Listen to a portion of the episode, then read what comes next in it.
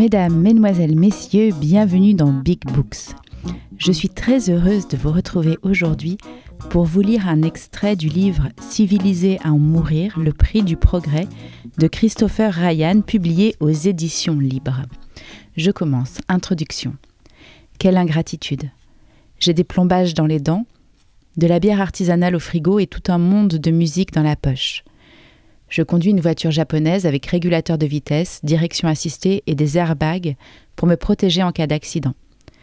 Je porte des lunettes allemandes pour me prémunir contre le soleil californien et j'écris ces mots sur un ordinateur plus fin et léger que le livre qui en résultera. J'apprécie la compagnie d'amis que j'aurais perdus s'ils n'avaient été sauvés par quelque opération chirurgicale. Et depuis 17 ans, le sang de mon père est filtré par le foie d'un homme appelé Chuck Zerner, décédé en 2002. J'ai toutes les raisons du monde d'apprécier les nombreuses merveilles de la civilisation. Et pourtant. Lorsque l'auteur anglais Chesterton arriva aux États-Unis en 1921, ses hôtes l'emmenèrent voir Times Square, de nuit. Chesterton observa l'endroit sans rien dire pendant un long moment d'embarras. Lorsque quelqu'un se décida à lui demander ce qu'il en pensait, Chesterton répondit Je me disais que cet endroit serait vraiment magnifique si je ne savais pas lire. À l'instar de Chesterton, nous savons lire. Nous pouvons voir ce qui se passe et qui n'augure rien de bon. Les publicités invasives et tapageuses ne parviennent plus à nous détourner de ce que beaucoup comprennent et que la plupart redoutent. Nous approchons de la fin de la route. La croyance au progrès, prémisse et promesses de la civilisation, font comme les glaciers. Mais et les antibiotiques alors, et les avions, les droits des femmes, le mariage gay? Certes. Seulement, en nous y intéressant de plus près, nous réalisons que la plupart des supposés bienfaits de la civilisation ne sont que de maigres compensations pour ce que nous avons perdu, ou causent au moins autant de problèmes qu'ils n'en résolvent. La plupart des maladies infectieuses dont les vaccins nous protègent, par exemple, ont émergé parce que les humains se sont mis à vivre aux côtés de nombreux animaux domestiques dont les élevages constituent de véritables boîtes de pétri pour virus et autres pathogènes passant de leur espèce à la nôtre. La grippe, la varicelle, la tuberculose, le choléra, les maladies cardiaques, la dépression, le paludisme, la carie dentaire, la plupart des types de cancers et l'immense majorité des maladies et problèmes sanitaires dont souffre notre espèce sont des produits de divers aspects de la civilisation. La domestication des animaux, le fait de vivre dans des villes densément peuplées, les égouts à ciel ouvert, les aliments contaminés par des pesticides, le détraquement de notre microbiote et ainsi de suite. Quelques années à peine après avoir découvert le miracle du vol, les pilotes volaient d'une main et de l'autre larguaient des bombes sur des civils. Et ce n'est que dans les sociétés modernes les plus progressistes que les personnes LGBTQ et les femmes retrouvent l'acceptation et le respect qu'elles recevaient habituellement dans la plupart des sociétés de fourrageage. Les histoires de progrès ont tendance à être largement exagérées et acceptées de manière irréfléchie, tandis que ceux qui osent remettre en question les bienfaits de la civilisation sont souvent qualifiés de cyniques, d'utopistes ou d'une sorte de mélange des deux. Régulièrement, d'aucuns se demandent quel sage conseil un émissaire en provenance du futur pourrait nous apporter afin de nous aider à choisir la meilleure voie à suivre. Mais considérons plutôt l'inverse. Comment une voyageuse en provenance des temps du passé préhistorique pourrait-elle évaluer l'état et la trajectoire du monde moderne? Elle serait sans doute impressionnée par la plupart des choses qu'elle rencontrerait ici. Mais une fois son étonnement pour les téléphones portables, les voyages en avion et les voitures sans conducteur dissipés, que penserait-elle de la substance et du sens de notre vie? Serait-elle davantage impressionnée par nos techno-gadgets que consternée par ce que nous avons perdu dans notre course vers un avenir de plus en plus précaire? Cette question n'est pas aussi hypothétique qu'il y paraît. Missionnaires, explorateurs, aventuriers et anthropologues ont toujours été déconcertés et déçus par le rejet du confort et des contraintes de la civilisation qu'exprimaient les peuples autochtones. Pourquoi devrais-je apprendre à cultiver alors qu'il y a tant de noix de mongongo dans le monde? se demande un Kung. Dans une lettre à l'un de ses amis, Benjamin Franklin notait le peu d'intérêt des Indiens pour la civilisation. Ils n'ont jamais eu envie de troquer leur mode de vie pour le nôtre. Quand un enfant indien élevé parmi nous, ayant appris notre langue et s'étant habitué à nos coutumes, retourne voir ses parents, se promène un temps avec eux, il n'y a pas moyen de le persuader de revenir. Jamais. Inversement, selon Franklin, toujours, quand les enfants blancs goûtent à la vie indienne, généralement après avoir été kidnappés, ils la préfèrent aussi. Après leur retour au bercail, en peu de temps, ils se dégoûtent de notre mode de vie, des attentions et des peines qu'il implique, et profitent de la première bonne occasion pour s'échapper à nouveau dans les bois. Soyons clairs, je ne me berce d'aucune illusion concernant les nobles sauvages ou quelques retours au jardin. Si les sauvages sont ou ont jamais été véritablement nobles, nous verrons que c'est parce que leur société prospérait en favorisant la générosité, l'honnêteté et le respect mutuel. Des valeurs qui, et cela n'a rien d'un hasard, sont encore chères à la plupart des humains modernes. Si nos ancêtres chasseurs-cueilleurs hautement interdépendants honoraient ces valeurs et caractéristiques personnelles, et si l'évolution les a propagées par le biais de la sélection sexuelle, c'est qu'il y avait de bonnes raisons fondées sur la survie. Quant au paradis, il est bétonné depuis longtemps. Nous sommes allés trop loin, et il n'y a pas de retour en arrière. La démographie humaine a depuis longtemps dépassé la capacité de charge de la planète pour des sociétés de chasseurs-cueilleurs qui exigent des densités de population inférieures à une personne par kilomètre carré dans la plupart des écosystèmes. En tout cas, nous ne sommes plus les êtres non domestiqués qu'étaient nos ancêtres préhistoriques. Nous avons perdu trop de connaissances et de conditions physiques pour vivre confortablement sous les étoiles. Si nos ancêtres étaient des loups ou des coyotes, la plupart d'entre nous sont plus proches des carlins ou des caniches. Il y a des années, je suis tombée sur ce qui pourrait bien être le zoo le plus triste du monde, à Bukit Tinggi sur l'île indonésienne de Sumatra. Un agrégat de cages de béton lugubre dans lesquelles languissaient quelques orangs-outans condamnés. Je n'oublierai jamais leur regard. Lorsqu'ils m'ont tendu la main derrière des barreaux de fer rouillés, me suppliant de les libérer ou peut-être de les tuer, ou encore recherchant simplement le contact, n'importe quoi pourvu que leur cauchemar prenne fin. Après cette rencontre intime avec des animaux souffrants, comme je l'appris ultérieurement de ce que d'aucuns appellent une zoocose, je n'ai plus approché du moindre zoo pendant des décennies. Cependant, un ami a fini par me persuader d'aller voir les bonobos du zoo de San Diego. Le fait que l'on qualifie ces établissements de zoo témoigne sans doute d'une lacune langagière. Quelles que soient vos opinions concernant les animaux en captivité, le zoo de San Diego reflète une véritable volonté de recréer un monde artificiel aussi proche que possible des environnements dans lesquels chaque espèce a évolué. Les concepteurs de ces enclos avaient manifestement étudié les contextes naturels et le comportement des animaux destinés à y vivre. Les habitats naturels des espèces ont été recréés, permettant au moins un simulacre de vie sauvage à l'intérieur des murs. Il n'est pas simple de mettre le doigt sur l'élément distinguant Homo sapiens de tous les autres animaux. La liste est longue, des propositions ayant été recalées. Elle comprend des choses comme l'utilisation d'outils, l'élevage d'autres espèces à des fins alimentaires, le comportement sexuel non reproductif, le contact visuel pendant les rapports sexuels, l'orgasme féminin, les conflits organisés entre groupes et la transmission de connaissances d'une génération à l'autre. Voici ma proposition. Nous sommes la seule espèce qui vive dans des zoos de notre propre conception. Chaque jour, nous créons le monde que nous allons habiter, ainsi que nos descendants. Si nous voulons que ce monde ressemble davantage aux zoos de San Diego qu'au mausolée animalier de Bukitingi, il nous faut mieux comprendre ce qu'était la vie humaine avant que nos ancêtres ne se réveillent dans des cages pour la première fois.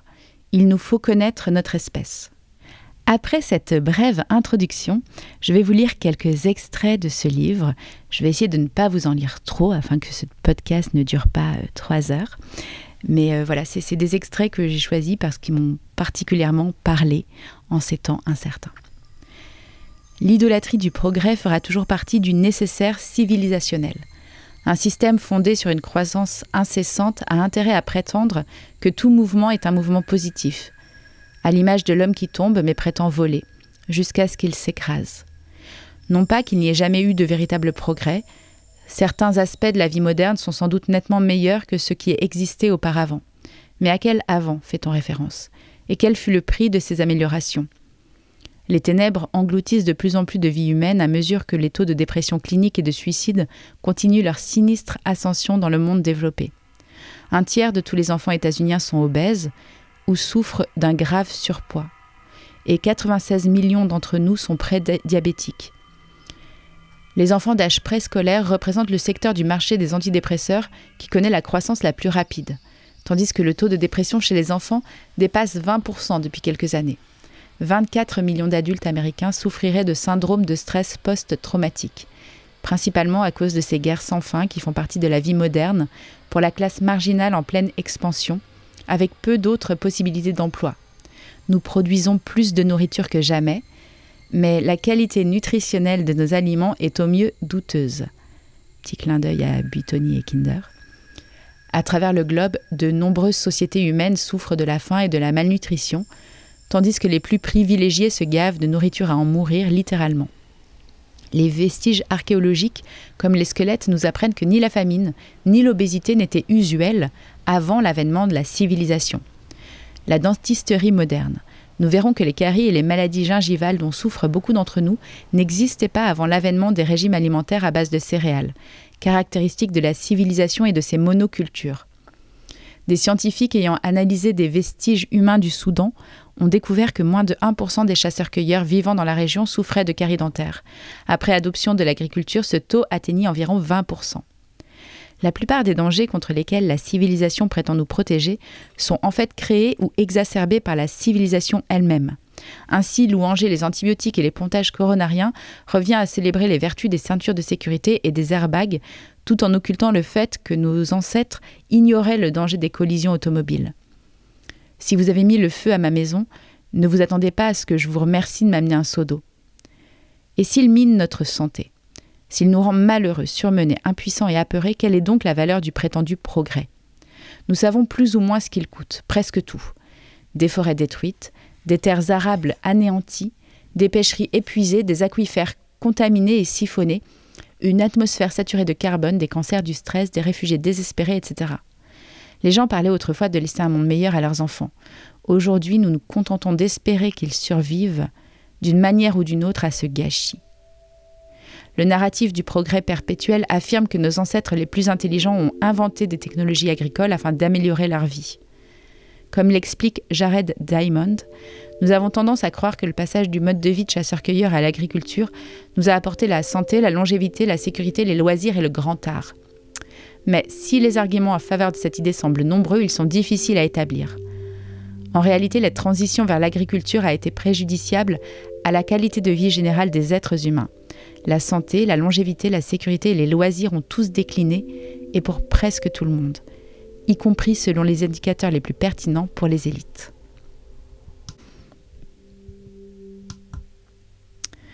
Un petit passage qui parle du passage à l'agriculture. Ah pardon, j'ai dit deux fois le mot passage. Bon, c'est pas grave. Le jour où les nôtres parvinrent à produire de la nourriture au lieu de la trouver, leurs pieds quittèrent le sol et rapidement il était déjà trop tard pour lâcher prise. Une fois entamée, la révolution agricole fut un processus à sens unique, suivant un effet de cliquet. Mais quel choix avait-il?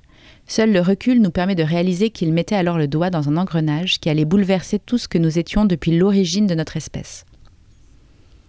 L'agriculture, permettant de produire temporairement davantage de nourriture par unité de terre, souvent jusqu'à 100 fois plus que le fourragement, les régions déjà surpeuplées se mirent rapidement à grouiller d'individus toujours plus affamés.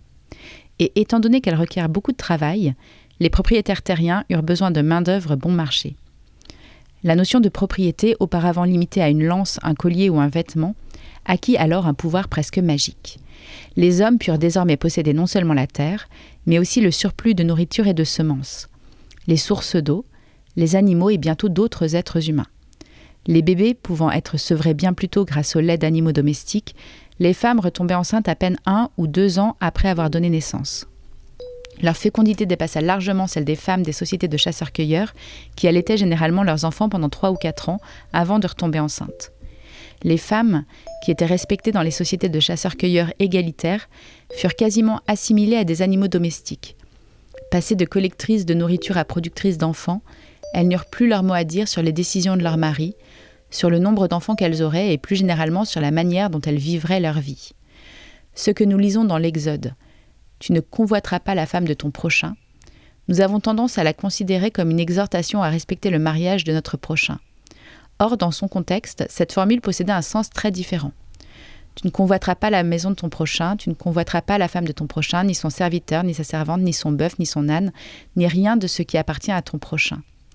Loin d'une mise en garde imposant de respecter le mariage d'autrui, Il s'agissait de respecter ses possessions, parmi lesquelles sa femme. À l'exception des chasseurs-cueilleurs complexes, dans la situation écologique inhabituelle reproduit en grande partie les structures sociales agraires, auparavant personne n'avait jamais vécu de la sorte. Ces établissements densément peuplés nécessitèrent de nouvelles institutions sociales en mesure de gérer des complexités inédites. La propriété de la terre, des animaux, des esclaves et des femmes devait être codifiée. Le concept de propriété qui imprègne l'Ancien Testament est au fondement du monde moderne. C'est pourquoi il nous est facile d'oublier à quel point ce concept était nouveau pour notre espèce.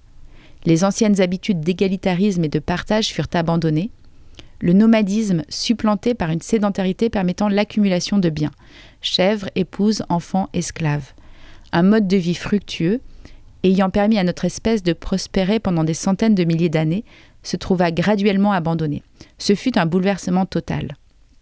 De bien des manières, Homo sapiens sapiens se changea alors en un autre animal.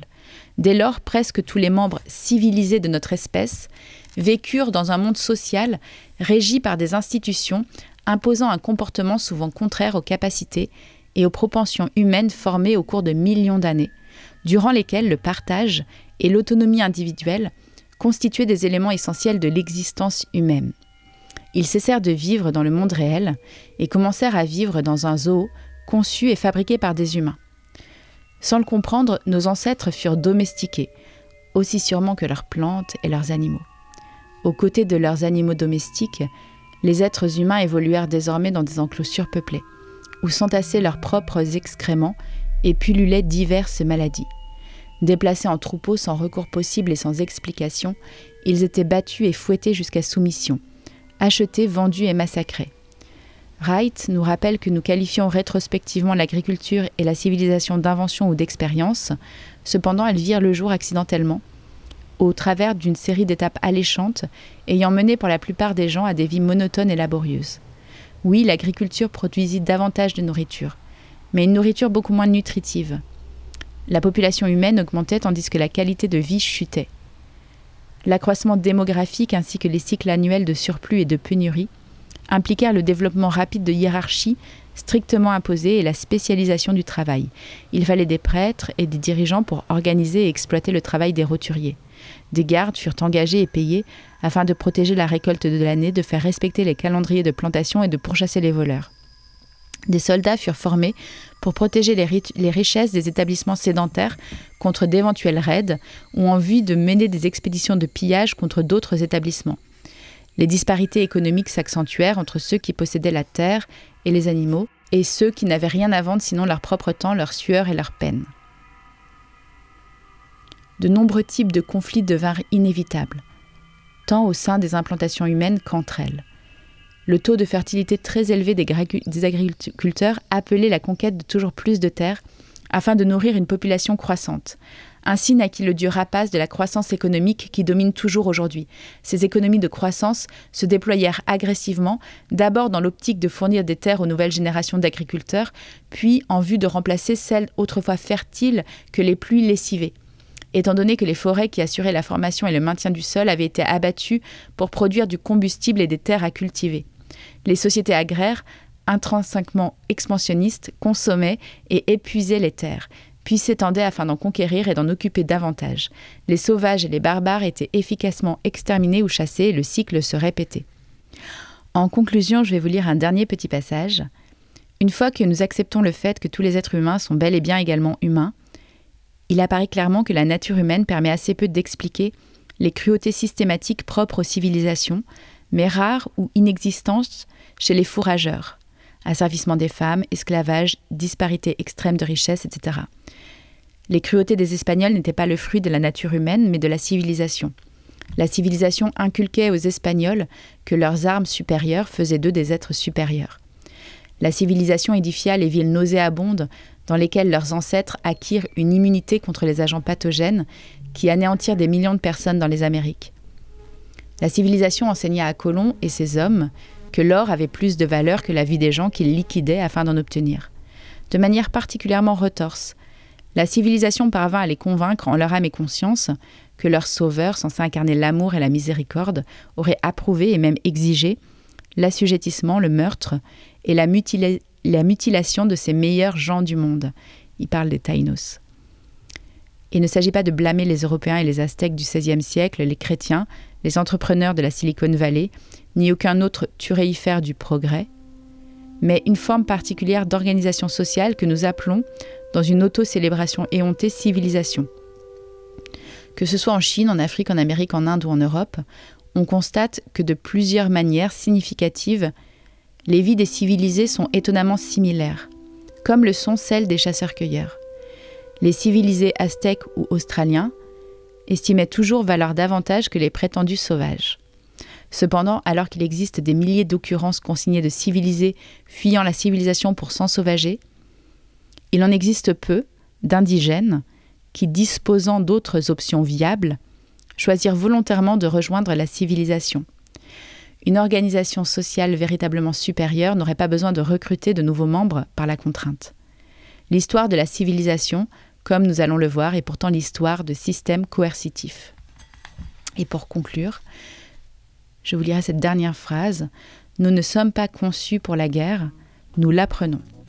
Voilà, merci beaucoup d'avoir écouté Big Books. Je vous conseille ce livre, Civilisé à en mourir, le prix du progrès.